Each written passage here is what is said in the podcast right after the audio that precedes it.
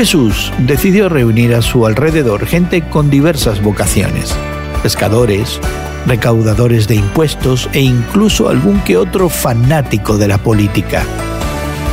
Hoy en la palabra Lucas 5 nos cuenta la elección del primero de sus discípulos, Simón Pedro.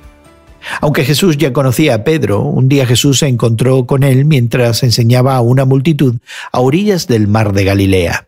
Jesús, subiendo al bote de Pedro para evitar la multitud, le pidió a Pedro que remara hacia adentro. Pedro, probablemente exhausto por toda una noche de trabajo, hizo lo que Jesús le pidió. Sin embargo, resistió la solicitud de Cristo de echar las redes de nuevo. Después de trabajar duro toda la noche sin pescar nada, no tenía sentido hacerlo otra vez, y especialmente al mediodía. A regañadientes, Pedro obedeció y milagrosamente las redes se desbordaban de peces, tanto que la barca empezó a hundirse y Pedro tuvo que pedir ayuda. Pedro reconoció que esto era un milagro y que Jesús verdaderamente provenía de Dios.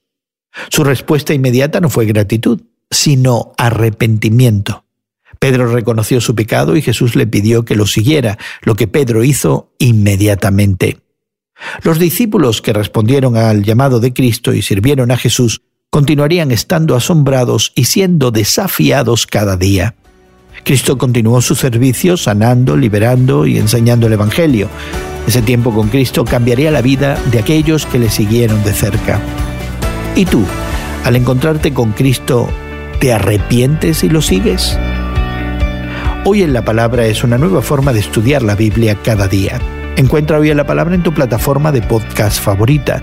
Más información en hoyenlapalabra.org.